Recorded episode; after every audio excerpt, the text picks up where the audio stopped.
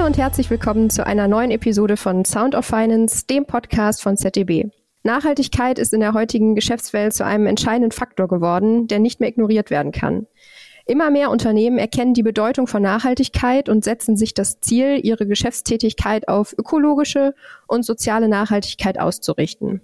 Banken spielen bei dieser grünen Transformation eine zentrale Rolle, indem sie beispielsweise Nachhaltigkeitskriterien in ihre Kreditvergabe einbeziehen oder aber nachhaltige Finanzprodukte wie grüne Anleihen oder nachhaltige Kredite anbieten.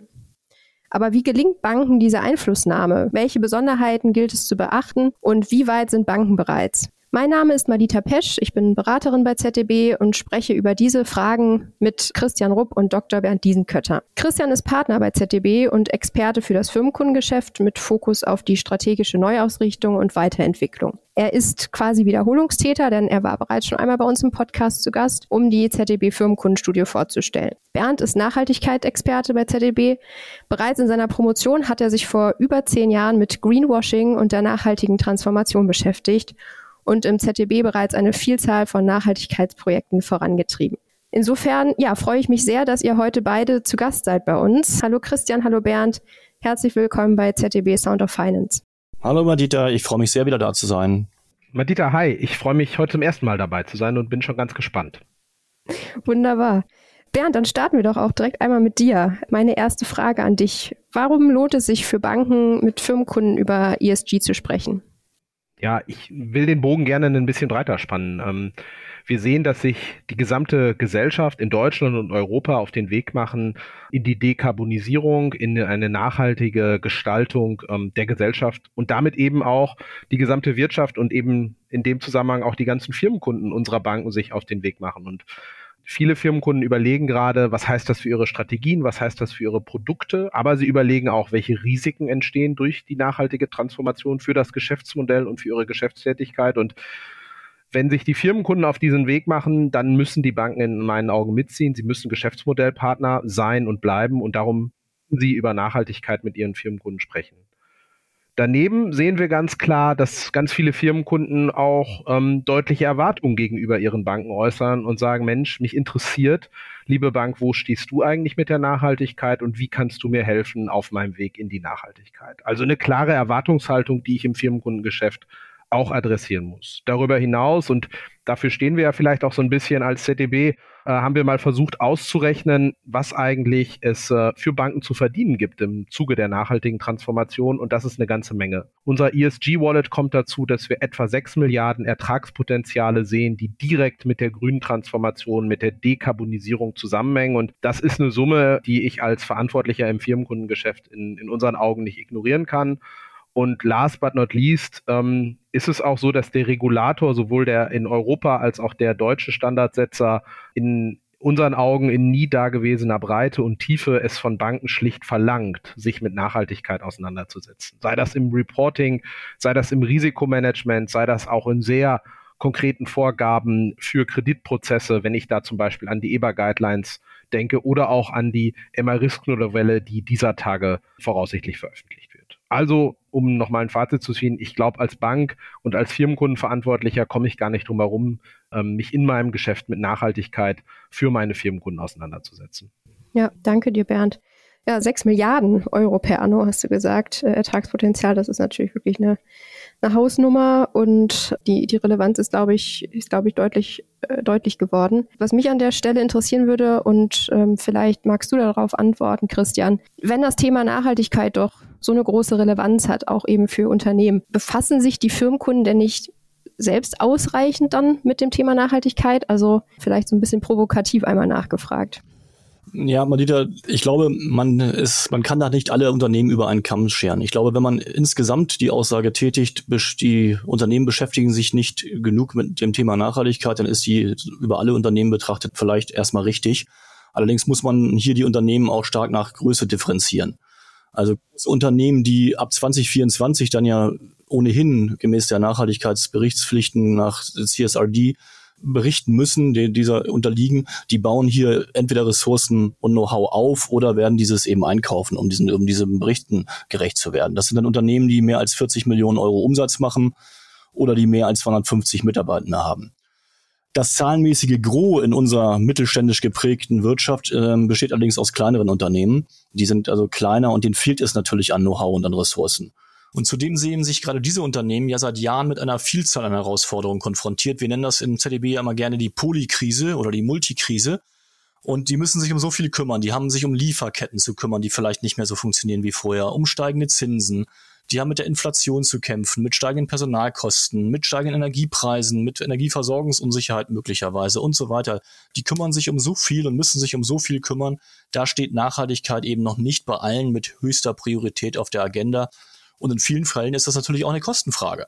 Ja? Und genau deshalb stellt sich ja, und das ist ja auch das, was Bernd eben sagte, ähm, die Nachhaltigkeitsberatung als eine enorme Chance für Banken dar, sich hier als strategischer Partner für kleine und mittlere Unternehmen positionieren zu können.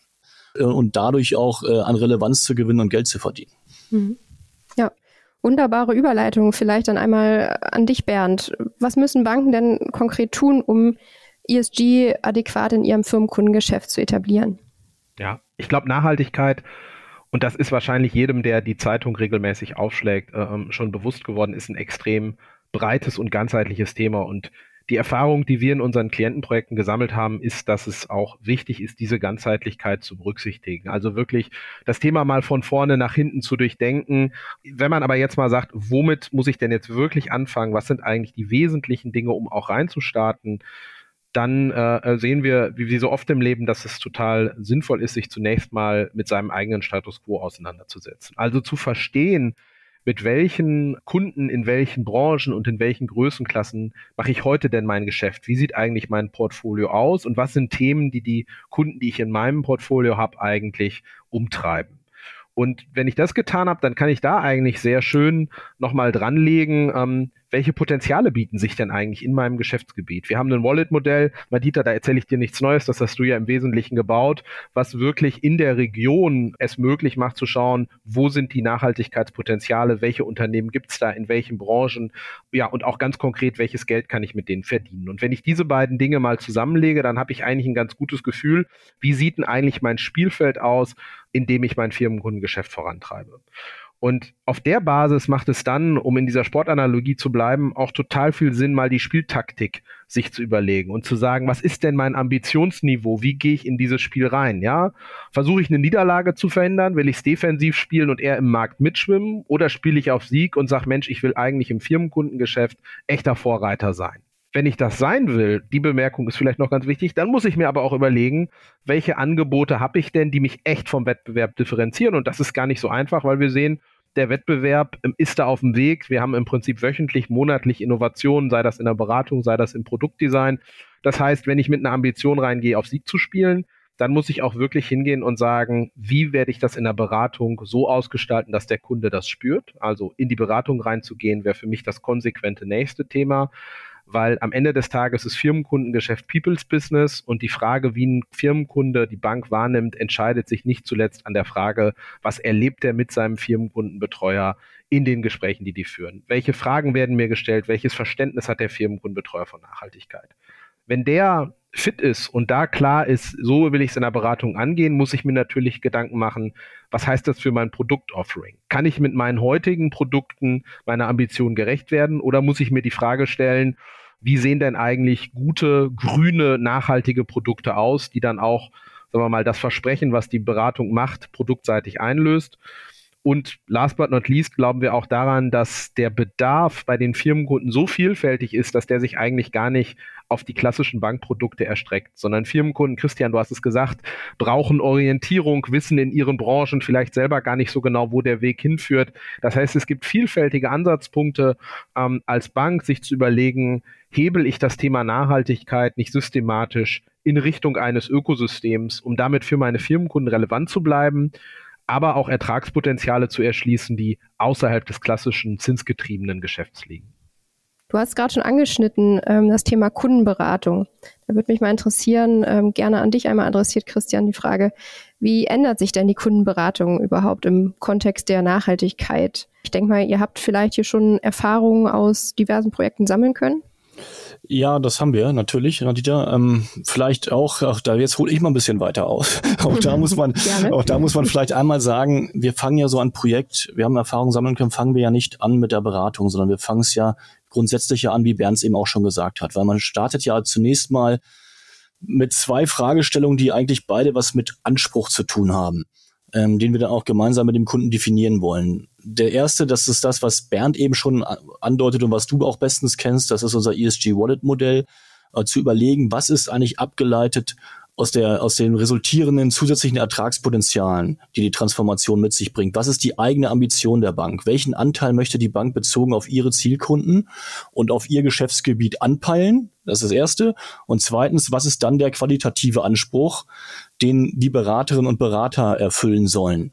Also wie sollen sie dem Kunden auf Augenhöhe eigentlich gegenübertreten im Kontext Nachhaltigkeit? Und das ist natürlich eine Fragestellung, die sich jede Bank ja auch außerhalb des Bereichs Nachhaltigkeit heute schon stellen muss. Wie kann ich mit einer Unternehmerpersönlichkeit auf dem, auf der gegenüberliegenden Seite des Schreibtisches sozusagen auf Augenhöhe diskutieren, Geschäftsmodelle äh, diskutieren, das Geschäft vielleicht auch gedanklich weiterentwickeln des Kunden. Wie schaffe ich das eigentlich? Und jetzt kommt eben noch das Thema Nachhaltigkeit und der Road to Net Zero sozusagen als weiterer Punkt hinzu. Und auch da muss ich natürlich versuchen, vom Kunden aus kommend, äh, mich in den Kunden hineinzudenken, wie es ein FKB hoffentlich auch jetzt schon tun muss, ein Kundenberater. Und da muss er eben sich überlegen, was treibt den um? Welch, welche Probleme hat dieser Kunde auf dem Weg zu Net Zero? Und wie kann ich als Bank, Bernd hat es eben gesagt, mit Produkten, mit Lösungen möglicherweise auch unterstützen? Und das muss ich im Beratungsprozess eben adressieren und muss dann als Bank im Beratungsprozess aber auch einen Mehrwert generieren. Das heißt, der muss mir auch glauben, das Gegenüber, die Unternehmerpersönlichkeit, dass ich Ahnung habe und dass ich ihm einen Mehrwert bieten kann. Und damit grenze ich mich dann als Bank auch idealerweise vom Wettbewerber, der möglicherweise noch nicht so weit ist, ab.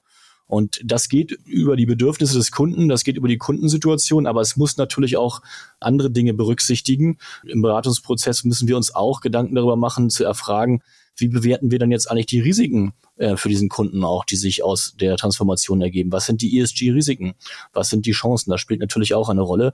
Aber wichtig ist vor allen Dingen, wenn Banken, und Bernd hat es eben erwähnt, ihre Relevanz, und das finde ich immer ganz schön, wenn wir von Relevanz reden, bei ihren Kunden erhalten oder und das sollte ja das Ziel sein, bestenfalls erhöhen wollen, dann müssen sie entsprechendes Know-how aufbauen und dies im Beratungsprozess eben auch adressieren können. Du hast gesagt, es ist ja im Grunde genommen sehr komplex, was, was die Firmenkundenberater da alles auf ihrem Schreibtisch liegen haben.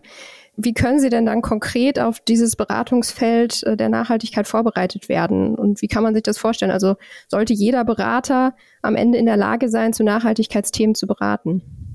Ja, das ist eine, das ist eine sehr gute Frage, weil das, die Welt ist schon sehr komplex. Jetzt wird sie noch mal komplexer und ähm, wir werden am Ende des Tages von den FKBs, von den Firmenkundenberaterinnen und Firmenkundenberatern natürlich irgendwie schon ein gewisses, das kleine Einmaleins des ESG muss wohl jeder können.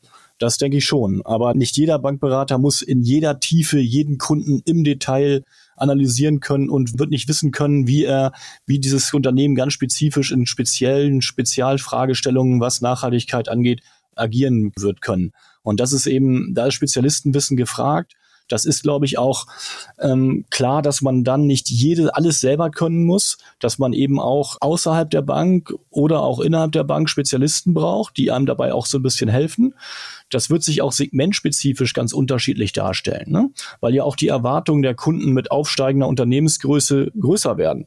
Also das heißt, im ganz großvolumigen Geschäft mit großen Kunden wäre meine These, wissen die Unternehmer oder die Unternehmen heute schon deutlich mehr und sind deutlich besser vorbereitet als die meisten Banken, ehrlich gesagt. Aber im kleinteiligen Geschäft, ähm, da glaube ich, ist es auch wichtig, äh, in einer gewissen Breite Know-how vorzuhalten. In aller Regel gilt Know-how-Aufbau ja, aber wir würden jetzt nicht dafür plädieren, ähm, jeden FKB zu Ingenieuren zu machen. Ja? Also ich glaube, das wird nicht funktionieren. Aber es wird keine Bank drum herumkommen, die Vertriebsbereiche zu qualifizieren, so dass die eben auf Augenhöhe mit dem Kunden auch über seine ESG-Transformation sprechen können. Und nicht zuletzt haben wir ja auch als ZDB deshalb unser eigenes Qualifikationsprogramm entwickelt und bieten ja in Kooperation mit der Steinbeiß Hochschule für Firmenkundenberaterinnen und Firmenkundenberater einen zertifizierten ESG-Studiengang an, der gut nachgefragt wird im Übrigen. Ja. ja. danke dir, Christian, für die Ausführungen zum Thema äh, Kundenberatung. Ich würde gern einmal mit dir, Bernd, auf das Thema grüne Finanzprodukte schauen. Also wie sehen grüne Finanzprodukte für Firmenkunden aus und was gibt es bereits am Markt, beziehungsweise was sollten Banken unbedingt etablieren? Ja, total gerne. Ich glaube, das ist wahrscheinlich eines der Felder, wo am meisten Innovation und am meisten Veränderung stattfindet. Wahrscheinlich können wir jetzt schon mal für in vier, fünf Monaten ein Update des Podcasts vereinbaren, äh, äh weil ich dann wieder Neues berichte. Also in der Tat, das ist ja so ein bisschen auch die logische Kette, Christian, zu deinem Punkt, was mache ich dann in der Beratung? Und natürlich muss ich mich dann auch fragen, wenn ich klasse beraten habe, welches Produkt ist es denn nun, was den Kundenbedarf da am besten trifft? Und wenn man mal so ein bisschen in, in Licht ins Dunkeln bringen will im Thema grüne Finanzprodukte, wobei grün, da fängt es ja dann schon an, nur ein Aspekt von Nachhaltigkeit am Ende ist, aber vieles ist dann doch eben auf die ökologische Nachhaltigkeit gemünzt. Also wenn man da mal reinschaut, was gibt's denn da eigentlich im Wesentlichen? Und ich glaube, der Kernbereich, wo wir, wo wir Veränderung und Innovation sehen, sind natürlich Finanzierungsprodukte und da eigentlich in den zwei großen Kategorien von, von Produkten, die im Endeffekt grüne Verwendungszwecke versuchen zu fördern, also äh, zum Beispiel die Finanzierung eben von Windparks oder von Photovoltaikprojekten, wo man an dem Verwendungszweck, für das im Prinzip die Finanzierung gebraucht wird, als Bank festmacht, guck mal, das ist grün, das folgt einer Kategorisierung, die sich zum Beispiel herleiten kann aus den Sustainable Development Goals ähm, oder wenn ich es besonders eng fasse, die sich dann orientiert ähm, an der Taxonomieverordnung, wo man dann im Endeffekt sagt, das ist ein Verwendungszweck, das ist eine Nutzung des finanzierten Geldes, die man unter grün fasst. Das ist in der Finanzierung so der eine große mhm. Strang in allen möglichen Schattierungen. Und der zweite große Strang sind im Endeffekt Sustainability-Linked Produkte.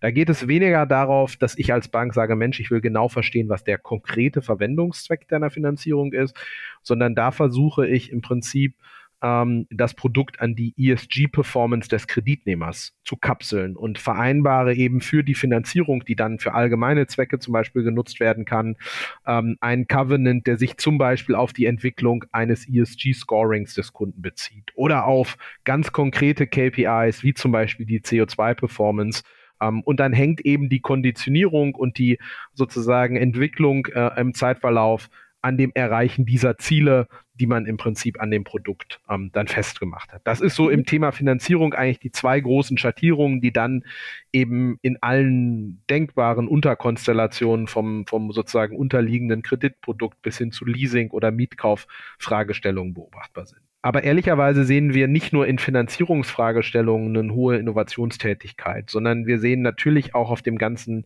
Thema des Anlagegeschäftes ganz viel Innovation, ja, ähm, also nachhaltige ähm, Fondslösungen, die auch wieder große Unterkategorien haben. Zum einen die Impact orientierten Produkte, wo es eben darum geht, dass ich im Prinzip als Finanzdienstleister einen Fonds schnüre, der sehr klar auf bestimmte Impact-Kategorien, die sich auch wieder aus den Social Development Goals der UN zum Beispiel herleiten können, einwirken. Also wo man sagt, dieser Fonds treibt zum Beispiel den Anteil von grünen Energien im Stromnetz voran oder äh, kümmert sich um das Thema Wasserversorgung oder oder oder. Das ist so die eine breite Kategorie.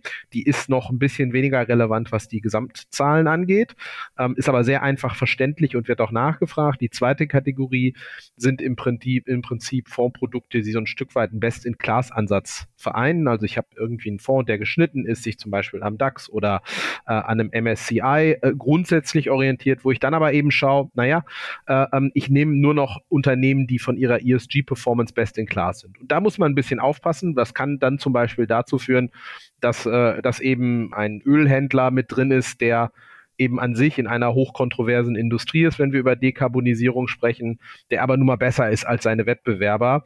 Ähm, da gibt es, glaube ich, im Moment auch große Diskussionen, was da gute Produkte sind. Das ist so der Anlagebereich. Ähm, mhm. Ähm, und ich glaube, ein dritter sehr spannender Bereich, gerade für Firmenkunden, ist das ganze Thema der Absicherung. Da vielleicht nochmal ein ganz konkretes Beispiel, gar nicht aus meiner Beratertätigkeit, sondern eher im Dialog mit einem befreundeten Landwirt, ähm, wo ich, äh, wo ich wirklich ähm, ja erstaunt war, aber auch total begeistert war, wie der das löst. Der hat nämlich von einem Versicherungsanbieter für die Absicherung von Sturm- und Hagelschäden seiner Felder eine total smarte App-Lösung, wo der wirklich auf Einzelfeldebene angeben kann, welches Feld will ich absichern, was wird auf diesem Feld angebaut, was ist dann Realtime die entsprechende Versicherungsprämie, die er zu zahlen hat, wenn er das Feld in dieser Erntesaison absichern will. Und dann kann er mit einem Klick einen Versicherungskontrakt schließen oder eben auch nicht. Und das sind so genau diese smarten Lösungen, die auf Nachhaltigkeit einzahlen, in dem Fall auch noch total cool digital umgesetzt was äh, ja, was einfach total viel Spaß macht, da auch auch wirklich zu begleiten. Ich freue mich persönlich drauf. Wir sind in drei Wochen mit einem Klienten von uns in einem Workshop, wo wir uns zwei Tage einschließen und auch ähm, ja nachhaltiges Finanzierungsprodukt für die kleinen Kunden, für Geschäfts- und Gewerbetreibende entwickeln. Und ich glaube, das ist ein Stück weit wirklich ein Feld im Banking, wo wir eine echt hohe Innovationsintensität sehen cooles Beispiel auch mit der, mit der App. Ähm, genau wie du sagtest, das dann im Grunde genommen eigentlich auch so äh, geschickt miteinander zu kombinieren, neue digitale Lösungen äh, für, für die nachhaltige Transformation. Ich glaube, da sind echt viele spannende Sachen, die da gerade entstehen oder vielleicht schon entstanden sind. Ja, ja, da ist Banking, da ist Banking alles andere als boring. Das ist wirklich spannend. Ja. Das stimmt. Vielleicht nochmal einen anderen Ansatz, eine Frage, die mich aber auch sehr interessieren würde und ich denke auch unsere Zuhörerinnen und Zuhörer. Wie findet ihr denn eine typische Bank äh, in einem Beratungsprojekt zu Nachhaltigkeitsthemen vor? Also wie weit sind die Banken denn da schon? Vielleicht Bernd, wenn du nochmal äh, antworten möchtest. Ja klar, äh, wie, wie, wie immer im Leben ähm, äh, total heterogen. Also wir haben wir haben Banken, so ein Stück weit eben das Beispiel, was ich eben auch sagte, das ist ein Haus, das hat sich schon sehr, sehr früh auf den Weg gemacht und jetzt geht es wirklich um die Frage nochmal, äh, ein ganz spezifisches Produkt zu entwickeln, nochmal eine Lücke im Produktportfolio zu füllen. Das ist so die eine Kategorie von Banken. Darüber hinaus sehen wir natürlich in der Breite unserer Klienten eher Projekte, wo es darum geht, nochmal die Strategie zu entwickeln, den Status quo zu verstehen und dann eben mit einem sehr großen Fokus auf Beratung konkrete ähm, Quick Wins zu haben. Wenn man dann vielleicht nochmal so ein bisschen auf die verschiedenen Sektoren eben in Deutschland schaut, dann sehen wir bei den großen Privatbanken natürlich eine große, insbesondere regulatorische Getriebenheit, möchte ich fast sagen, und auch ein Stück weit das Orientieren an internationalen Rahmenwerken. Ich meine, die UN Principles for Responsible Banking sind da so ein Thema, wo sich viele große deutsche Banken drauf committed haben. Wenn ich so an diese großen beiden Sektoren, die Sparkassen und die Genossenschaftsbanken in Deutschland schaut, dann sieht man da, dass beide Sektoren sich eigentlich mit eigenen Initiativen, mit eigenen Ambitionen, Rahmenwerken auf den Weg gemacht haben, die dann auch äh, einem Gutteil unserer Klienten in diesen Sektoren erstmal eine Grundorientierung geben. Ja, okay, da wollen wir hin.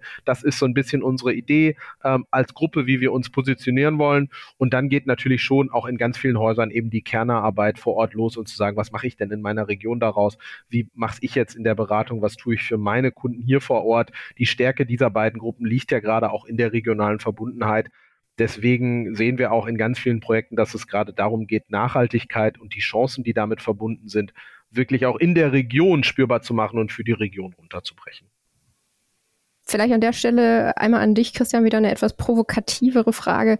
Warum schaffen es die Banken denn letztendlich nicht, sich schneller zu transformieren? Also wir haben ja eigentlich gehört, der Markt ist reif, aber ist er vielleicht noch nicht reif genug dafür? Und was würde eine Beschleunigung letztendlich hervorrufen?